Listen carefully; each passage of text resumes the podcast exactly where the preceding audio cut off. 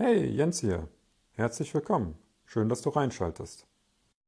Jetzt geht's weiter mit unserer Veränderungsreihe. In der letzten Folge hatten wir uns angeschaut, was Veränderung eigentlich ist im Kern und welche Auslöser es gibt. Aber wie das so mit Anfängen ist, das war tatsächlich nur der Anfang. Kommen wir zu einem etwas spannenderen Thema in der Reihe. Und das wäre, wenn so ein Trigger jetzt erscheint, was passiert denn eigentlich in uns? Und warum handeln manche Menschen, sprich sie verändern etwas in ihrem Leben und andere wiederum nicht? Stellen wir uns jetzt mal vor, da kommt so ein Auslöser. Nehmen wir mal den Klimawandel, der eignet sich hier ziemlich gut als Beispiel. Keine Angst, wir werden jetzt nicht konkret darüber reden. Ob es gut oder schlecht ist oder existiert oder nicht, das ist jetzt egal für die Folge. Jetzt nehmen wir einfach mal an, dieses Thema kommt. Das ist ein Auslöser. Da prasseln jede Menge Aussagen auf einen ein und aufgrund dieser Aussagen erzeugt man eine Zukunftsvision bei sich im Kopf. Das geschieht unterbewusst, also das kriegst du teilweise überhaupt nicht mit. Und in der malt man sich diese Zukunft aus, aber nicht nur die allgemeine Zukunft, sondern seine konkrete Zukunft. Sprich, wie sehe ich mich selbst in dieser Zukunft? und habe somit ein zukünftiges Bild meines zukünftigen Ichs. Und jetzt kommt das Ding, ich lebe aber nicht in der Zukunft, ich lebe im Jetzt. Und in meinem Jetzt habe ich ebenfalls ein Selbstbild von mir. Also wie sehe ich mich selbst? Wie nehme ich mich selbst wahr? Das ist überwiegend unterbewusst und hat sich tatsächlich über dein ganzes Leben lang entwickelt und jedes Ereignis und jede Emotion, die du irgendwann gefühlt hast oder was du erlebt hast, spielt damit rein und es hat dich jetzt dein heutiges Selbstbild geformt. Und jetzt trifft unser heutiges Selbstbild auf diese fiktive Zukunftsversion aufeinander und dann entsteht intern bei uns drin eine Riesendissonanz eine riesen Ungereimtheit, eine riesen Spannung im Endeffekt, weil das Selbstbild von jetzt nicht mit unserem Zukunftsbild übereinstimmt. Und das mögen wir nicht. Und im Grunde ist es egal, ob das kleine oder große Veränderungen sind oder ob das sehr weit in der Zukunft ist oder ob das ein krasses Zukunftsbild von dir selber ist. Das ist relativ egal. Was jetzt aber im Allgemeinen passiert, fasse ich jetzt mal grob in drei Kategorien zusammen. Wobei ich da aber auch anmerken muss, die sind nicht fix. Das ist eher so wie ein Spektrum zu sehen. Man kann sich da gleitend zwischendurch bewegen, je nachdem, um welches Thema es sich auch handelt. Die erste Gruppe ist dann tatsächlich Leute, die ändern etwas. Bei denen ist diese Dissonanz einfach zu hoch, dass sie in einen Antrieb umgemünzt wird. Um bei dem Beispiel mit dem Klimawandel zu bleiben, okay, die Leute sehen das, sie bilden sich eine Schreckensvision hinaus in die Zukunft. Und wie sie sich selbst da drin sehen, vergleichen das natürlich mit sich, alles unterbewusst. Und dann gibt es dieses Riesenspannungsfeld, diese Dissonanz. Jetzt hängt ausgehend von ihrem eigenen jetzigen Selbstbild hängt es davon ab, ob diese Spannung groß genug ist, um in die Tätigkeit zu kommen, sprich, dass sie etwas verändern. Wenn ich mich persönlich als äh, ökologisch denkenden Menschen sehe und irgendwas in der Richtung, dann ist die Chance einfach höher, dass ich jetzt bei dem Thema mit dem Klimawandel sage, okay, ich muss etwas ändern. Und dann tatsächlich auch in die Umsetzung komme. In der zweiten Gruppe, das sind dann eher die, die nichts ändern. Bei denen ist diese Spannung nicht hoch genug. Es kann sein, dass das eigentliche Selbstbild von jetzt nicht wirklich passt dazu und ist einfach die Spannung irgendwann verpufft und man einfach weitermacht wie bisher? Oder sich denkt, okay, die Zukunft ist ja gar nicht so schlimm an der Stelle, vielleicht übertreibe ich da jetzt auch gerade. Und schwuppdiwupp ist irgendwie diese Spannung und dieser Antrieb weg. Und dann gibt es noch die dritte Gruppe, bei der gibt es quasi eine Rückwirkung. Die sehen dieses schreckliche Zukunftsbild, sie sehen es, ihr jetziges Bild Und sie merken, dass diese Spannung eigentlich zu groß ist. Sie müssten eigentlich zu viel in ihrem Leben ändern.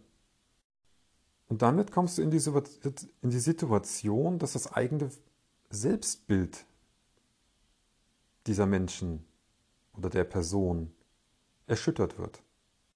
Sprich, um nicht in diese schreckenhafte Zukunftsvision zu rennen und die abzuändern, müssten sie ihr jetziges Selbstbild ändern, wie sie selbst über sich denken und fühlen.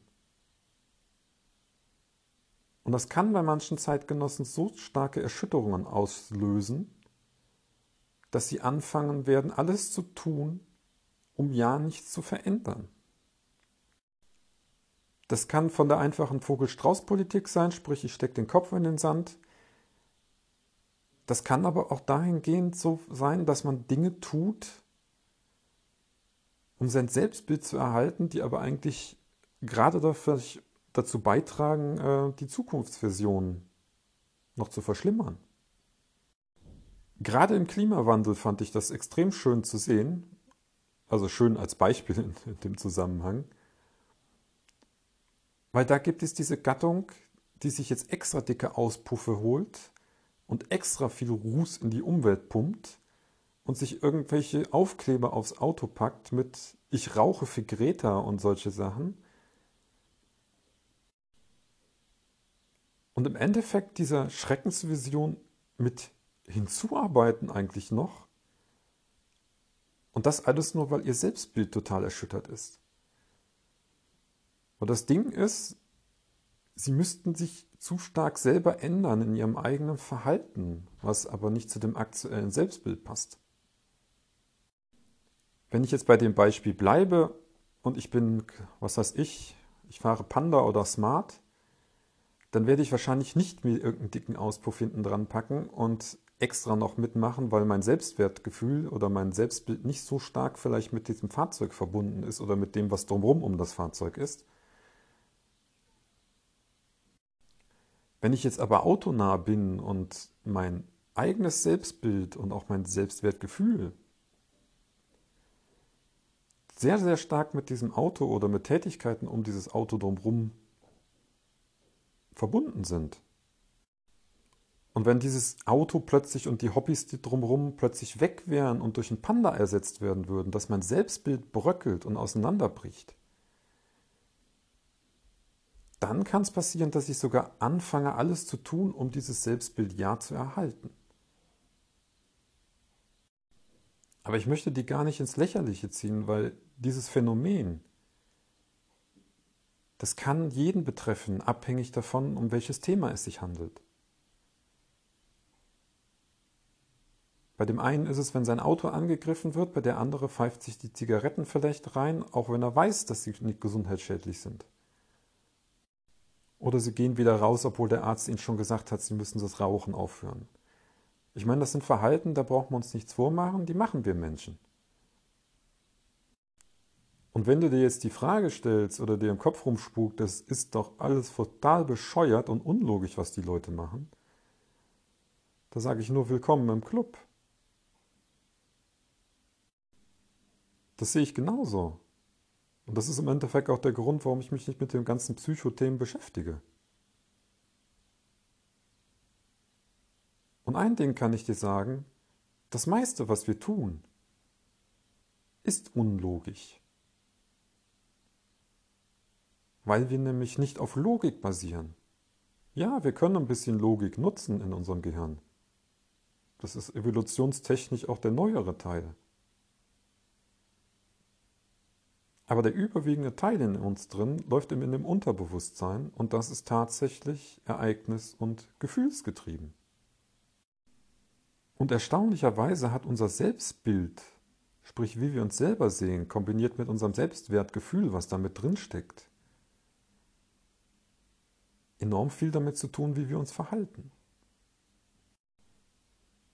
Denn neben dem Thema hier mit dieser Dissonanz, mit dieser Unstimmigkeit zwischen dem Zukunftsbild und dem jetzigen Bild, beeinflusst unser Selbstbild aber auch, mit welchen Themen wir uns beschäftigen, welchen Menschen wir glauben, welchen Quellen wir glauben und vielem anderen mehr. Und das siehst du auch zum Beispiel in unserer Parteienlandschaft oder Politiklandschaft.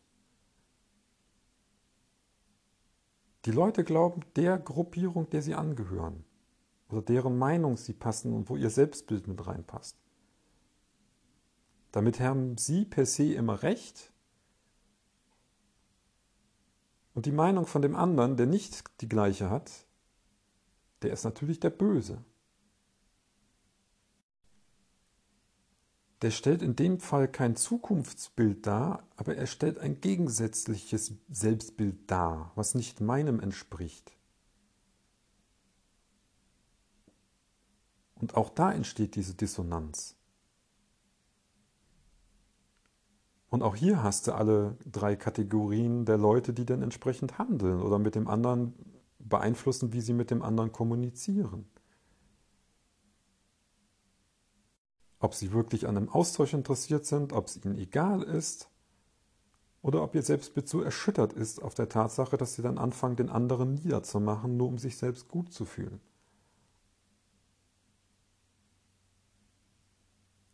Und dann nehme ich persönlich von uns niemanden aus. Egal, in irgendeinem Thema fallen wir bestimmt in eine von diesen drei Kategorien rein. Denn eins habe ich in meinem Leben gelernt, niemand ist perfekt. Und rational handeln wir sowieso nicht. So, als kleine Übung am Ende. Pick dir einfach mal zwei oder drei Leute raus aus deinem Umfeld und bei irgendwelchen passenden Themen und dann guck dir mal an, wie die sich verhalten in diesen drei Kategorien, wenn es um diese Themen geht. Und wenn du eine harte Aufgabe haben willst, nimm dir einfach mal ein Thema, was dich selbst betrifft, bei dem du dich extrem aufregen kannst und dann überleg dir mal, ob das eigentlich, woher es kommt. Und was es mit deinem Selbstbild macht. Vermutlich wirst du erstaunt sein, was du findest. Viel Erfolg. Wir sehen und hören uns beim nächsten Mal.